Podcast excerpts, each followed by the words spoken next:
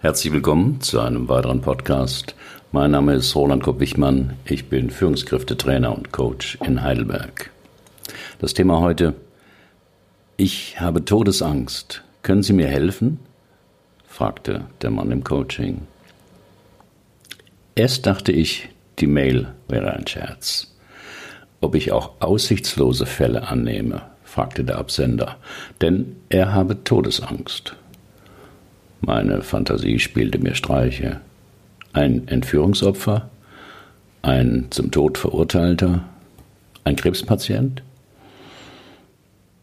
Ich schrieb zurück, dass ich keine Wunder vollbringen könne, aber bei Ängsten helfe es oft, mit jemandem zu sprechen, der sich damit auskennt. Und da hätte ich viel Erfahrung. Sechs Wochen später saß ein ziemlich abgemagerter junger Mann vor mir, etwas fahrig in den Bewegungen und der Sprechweise. Benjamin T., 24 Jahre alt, Single.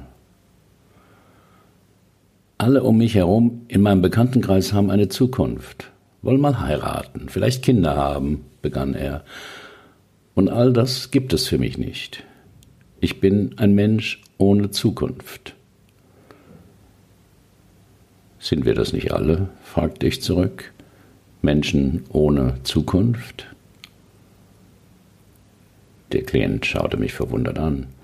Ich wählte diesen etwas provokanten Einstieg, weil ich spürte, dass Benjamin T. kein Patient mit einer normalen Angststörung war, sondern weil seine Frage existenzieller war.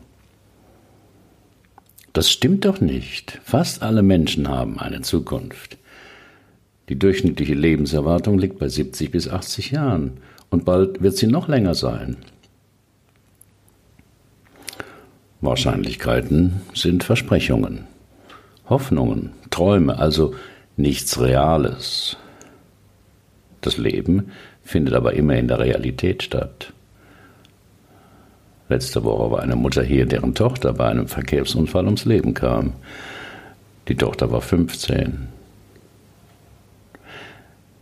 Der Klient schaute betroffen zur Seite, deswegen fragte ich, mit welcher Lebenserwartung rechnen Sie denn? Ich habe noch ein bis zwei Jahre, sagen die Ärzte. Gehirntumor mit Metastasen.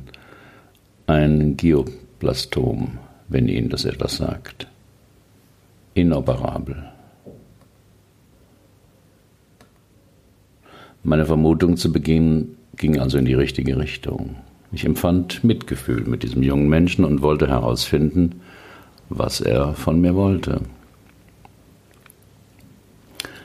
Und wegen dieser Diagnose schrieben sie mir, ob ich auch aussichtslose Fälle annehme, wollte ich wissen. Genau, ich war bei ein paar anderen Therapeuten, die kapierten einfach nicht meine Lage, wollten ein Angstreduzierungsprogramm mit mir machen, erzählten mir was von der Kraft der Dankbarkeit und dass positive Gedanken helfen würden. Bei denen fühlten sie sich vermutlich nicht ernst genommen, vermutete ich. Mich hat noch nie im Leben jemand ernst genommen. War die trockene Antwort, warum sollte es jetzt anders sein? Ich merkte mir diesen Satz des Klienten, weil ich annahm, dass er ein Hinweis auf ein Lebensthema sein könnte, wollte aber an dieser Stelle erst herausfinden, was Benjamin T. von mir wollte. Wir alle haben Angst vor dem Tod und deshalb verdrängen wir sie meistens. Altern, Krankheit und den Tod, all das ist zum Beispiel in Indien auf der Straße sichtbar. Wir haben diese Menschen ausgelagert in Krankenhäuser und Pflegeheime. Unsere Todesangst verarbeiten wir vermutlich auch in der Vorliebe für Krimis, Horrorgeschichten und gewaltsame Videogames, denn da sterben ja immer die anderen, wir nicht. Die steigende Lust an gefährlichen Sportarten wie Bungee-Springen, Gleitschirmfliegen, leichtsinnigem Bergsteigen oder dem U-Bahn-Surfen bei Jugendlichen ist vielleicht auch der Versuch, die Todesangst zu bändigen. Als wollten wir dem Tod trotzen. Ha, du kriegst mich nicht. Zur Verdrängung der Todesangst kann man noch die Flucht in Wohlstand und Reichtum, das Anhäufen von Dingen generell betrachten. Denn Besitz hat für viele eine beruhigende Wirkung. Ich habe, also bin ich. In Abwandlung von Descartes cogito ergo sum. Der Psychoanalytiker Erich Fromm hat darüber 1976 ein gutes Buch geschrieben. Haben oder sein. Auch aus der Medizin kommen immer wieder Meldungen, dass man dabei sei, das Leben zu verlängern. Für die Frage, wo denn all die Menschen leben sollen, wenn niemand mehr stirbt oder wegen des Klimawandels man es auf der Erde nicht aushält, haben unverbesserliche Grenzgänger wie Jeff Bezos oder Elon Musk bereits Lösungsvorschläge.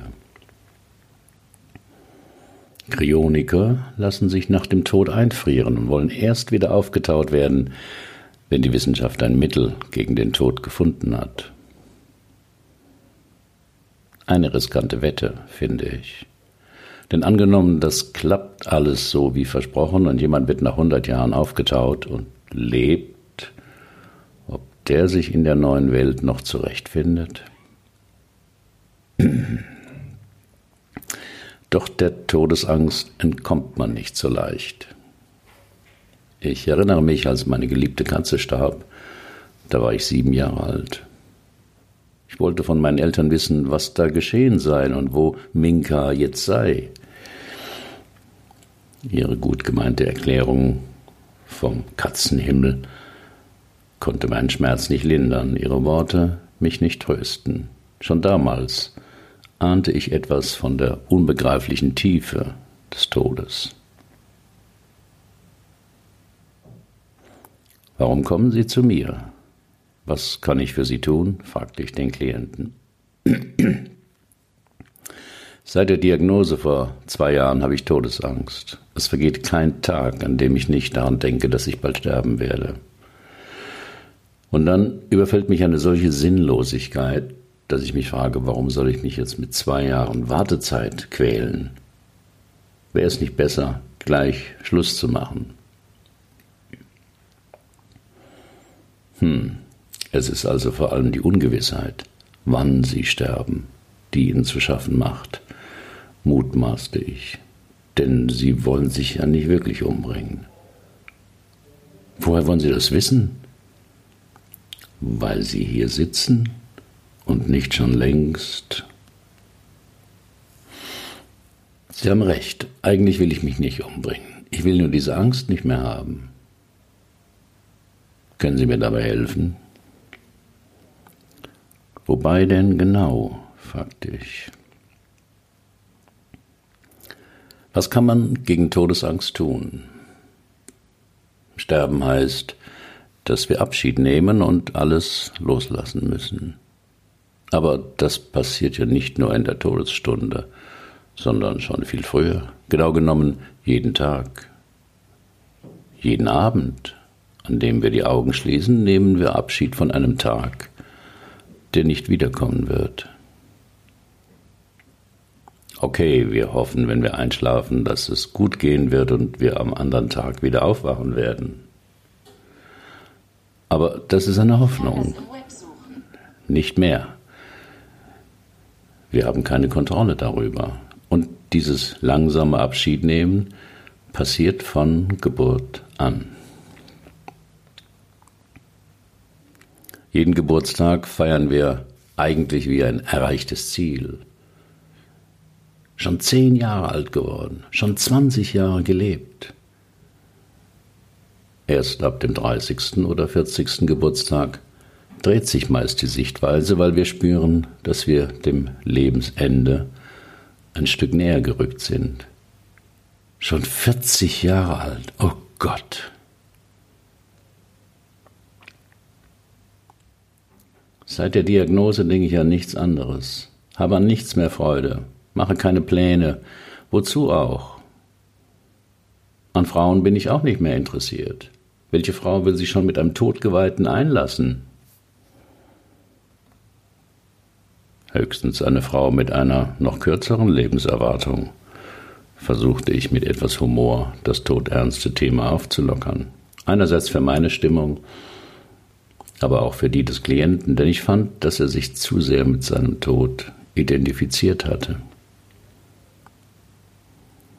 Sowas kann immer schiefgehen, nämlich dass der Klient sich nicht ernst genommen fühlt, also seinem Lebensthema. Aber es ging gut. Es tut gut, dass Sie auch darüber scherzen können. Die meisten meiner Freunde oder meine Eltern wissen nicht, was sie zu mir sagen sollen, nachdem ich mir ihre simplen Tröstungsversuche verbeten habe. Was kann ich gegen diese Angst vor dem Tod machen? Haben Sie eine Idee?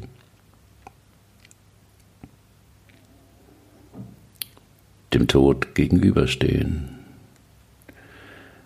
Bisher waren wir in der Coachingsitzung mehr intellektuell um das Thema gekreist. Es wurde Zeit, die Gefühle mit in die Sitzung reinzuholen.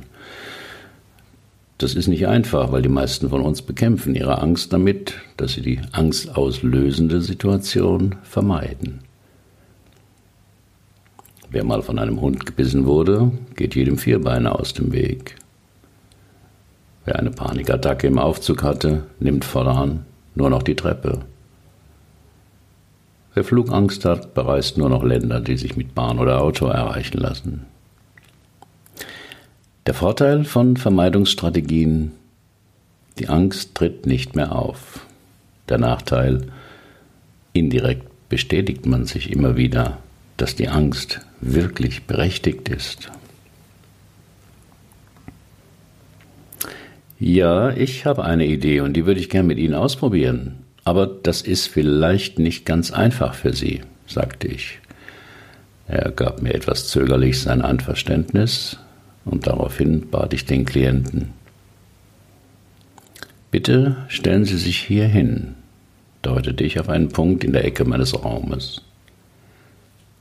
Schließen Sie die Augen und stellen Sie sich in der anderen Ecke des Raumes den Tod vor. Das kann ein Bild sein, eine Figur oder ein Symbol oder etwas Unsichtbares.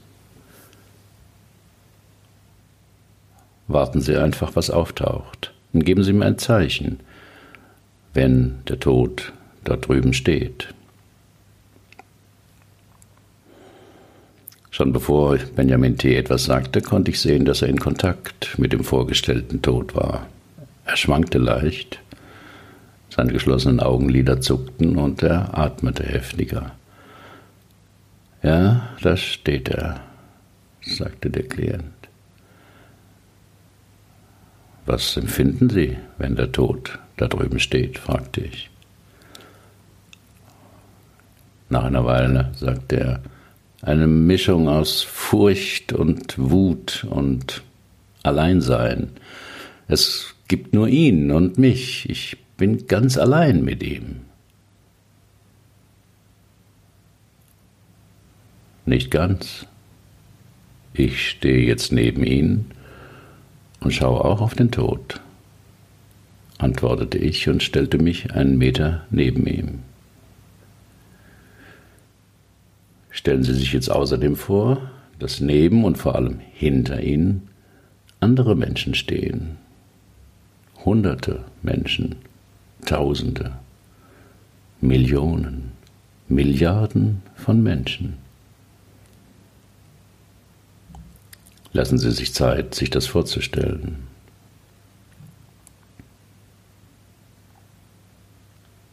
Wir alle werden sterben. Was empfinden Sie, wenn wir alle um Sie herum sind? fragte ich den Klienten. Es ist schrecklich, es ist ungerecht, es ist eine verdammte Schweinerei, dass wir alle sterben müssen und vor allem, dass ich so bald sterben werde.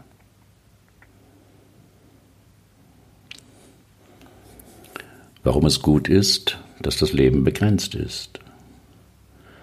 Der Tod gehört unweigerlich zum Leben, genauer gesagt, er ermöglicht sogar das Leben. Ja, Sie haben richtig gehört.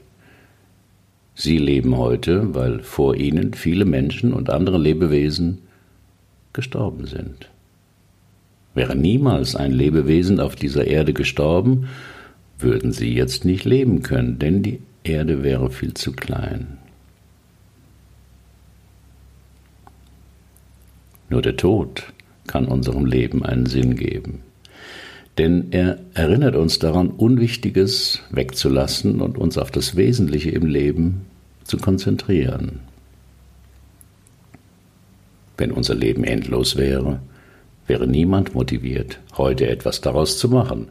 Denn es gäbe doch immer ein Morgen, ein Übermorgen und ein Überübermorgen, also das Paradies für Aufschieber.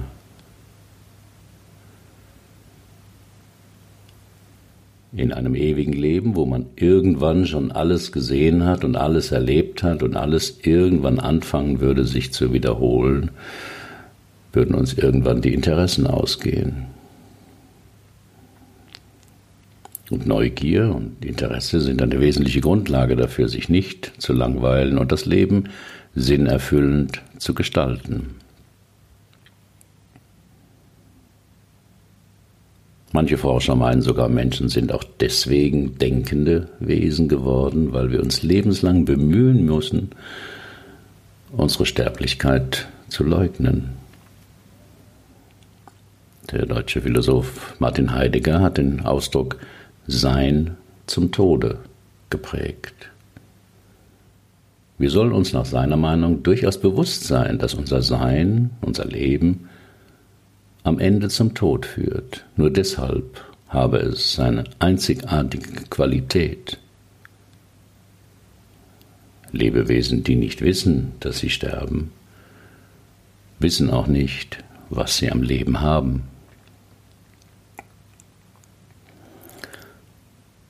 Zurück zu meinem Klienten. Nachdem sich die starken Gefühle von Benjamin T. etwas beruhigt hatten, fragte er mich, Sie sind doch 70 Jahre alt, habe ich gelesen. Das heißt, Ihre, Ihre Lebenserwartung ist ja auch nicht mehr so groß. Haben Sie keine Angst vor dem Tod? Kommt auf meine Tagesverfassung an, aber ich denke fast jeden Tag an ihn. Aber er macht mir nicht mehr so viel Angst. Und wie haben Sie das geschafft? Noch vor einigen Jahren ging es mir wie Ihnen. Ich betrachtete den Tod als Feind, der mir das Leben raubt. Und noch dazu zu einem Zeitpunkt, den er bestimmt, nicht ich. Ich fühlte mich ohnmächtig ihm gegenüber. Aber das ist jetzt nicht mehr so. Und wie haben Sie das geschafft? wiederholte der Klient seine Frage. Ich habe meine Einstellung geändert. Ich betrachte den Tod mittlerweile als Freund, der mir hilft, Prioritäten zu setzen. Bei ganz vielen Alltagsentscheidungen frage ich mich, angenommen, ich würde morgen sterben, was wäre dann die beste Entscheidung? Da klärt sich plötzlich vieles. Brauche ich das neue iPhone wirklich? Will ich heute wirklich arbeiten? Wohin will ich nächstes Jahr noch reisen und so weiter? Am meisten hilft mir der Tod dabei, nichts mehr aufzuschieben, was mir wirklich wichtig ist. Ich verstehe, sagte Benjamin T., aber diese Zeit habe ich nicht mehr. Doch, widersprach ich, Sie haben dieselbe Zeit wie ich. Diese Stunde, vermutlich den heutigen Tag, vielleicht auch noch den morgigen Tag. Mehr Gewissheit hat niemand. Benjamin T. entspannte sich etwas, schaute wieder in die Zimmerecke und fragte etwas ratlos. Und was soll ich jetzt machen? schauen Sie nicht mehr auf den Tod. Sie wissen jetzt, dass er da ist und auf Sie wartet. Sie wollen dem Tod entgegengehen, weil Sie seine Ungewissheit nicht ertragen. Aber der Tod lässt sich nicht kontrollieren. Sie müssen ihm nicht entgegenlaufen oder sich dauernd mit ihm beschäftigen. schauen Sie stattdessen auf die Strecke hier zwischen ihm und Ihnen. Da findet Ihr Leben statt. Einen Tag nach dem anderen.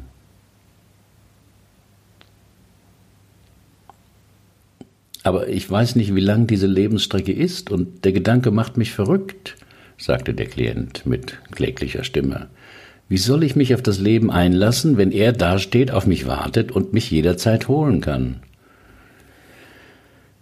Sie sind mit Ihren Gedanken schon wieder ganz bei ihm, sagte ich etwas ungeduldig. Aber meine Ungeduld war nicht hilfreich. Ich musste einen Weg finden, wie Benjamin T. mehr auf sein verbleibendes Leben schauen konnte, anstatt sich auf den Tod zu fixieren. Und mir fiel ein Satz ein, den ich ihn sagen lassen wollte. Als er dazu bereit war und innerlich achtsam, sagte ich zu ihm, ich bitte Sie mal den Satz zu sagen, das Leben trägt mich. Augenblicklich schossen dem Klienten die Tränen in die Augen. Aber das stimmt doch gar nicht. Das Leben trägt mich nicht. Es hat mich noch nie getragen. Ich muss doch mein Schicksal tragen seit dieser beschissenen Diagnose.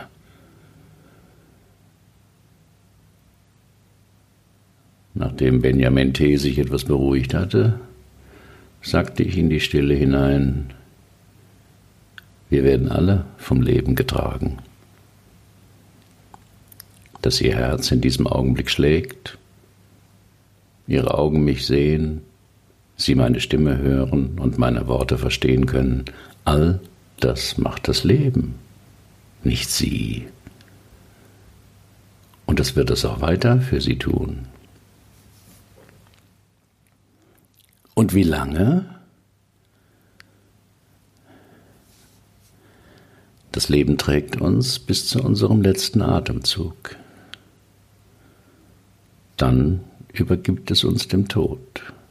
Denn beide gehören zusammen, wie Tag und Nacht. Das eine kann nicht ohne das andere existieren. Benjamin T. war ruhig geworden und schaute mich ganz entspannt an. Sie haben den Satz von vorhin noch gar nicht gesagt, erinnerte ich ihn. Wollen Sie es mal versuchen? Okay, räusperte er sich. Das Leben trägt mich. Und nach einer Pause. Ein bisschen, lachte er auf. PS. Ich biete meinen Coaching-Klienten immer an, mir nach einiger Zeit zu schreiben, was sich nach unserer Sitzung getan hat. Aber von Benjamin T hörte ich nie wieder etwas.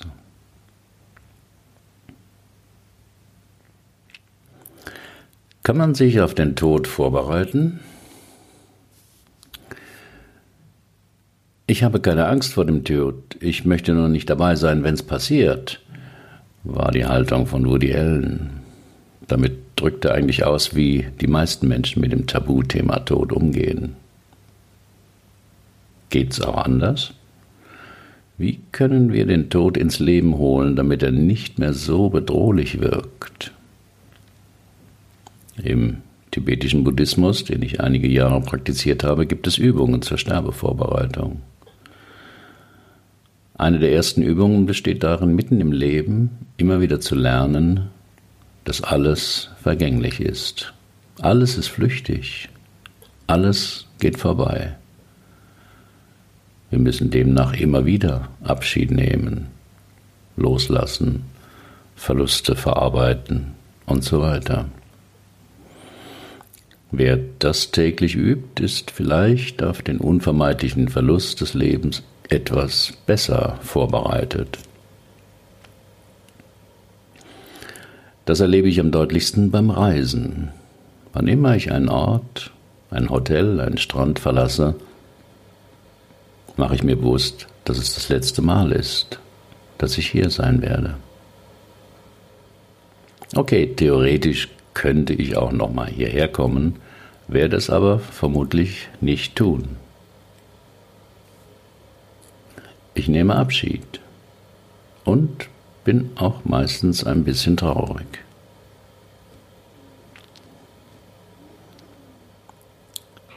Immer geht es bei der Todesangst auch um die Frage, was man bereuen würde, wenn man heute sterben würde. Die australische Krankenschwester Bronnie Ware hat auf der Palliativstation Sterbende danach gefragt. Auf meinem Blog ist ein Video mit ihrem Resümee. Fünf Dinge, die Sterbende am meisten bereuen.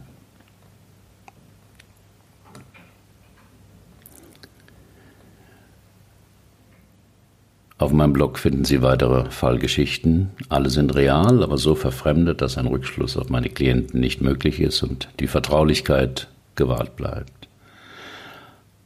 Haben Sie auch ein Problem, das Sie bisher nicht lösen konnten? Dann buchen Sie auch ein 3-Stunden-Coaching oder kommen Sie in mein Seminar Lebensthemen klären. Nur sechs Teilnehmer, zweieinhalb Tage, ein Coach. Wir finden die Lösung dort, wo sie noch nie gesucht haben. Versprochen. Sind Sie Coach oder arbeiten Sie intensiv mit Menschen und wollen lernen, auch so zu coachen? Ich biete eine Fortbildung an zu diesem Thema. Alle Infos auf meinem Blog. Wie geht es Ihnen mit dem Tod? Herzlichen Dank für Ihre Aufmerksamkeit. Bis zum nächsten Mal.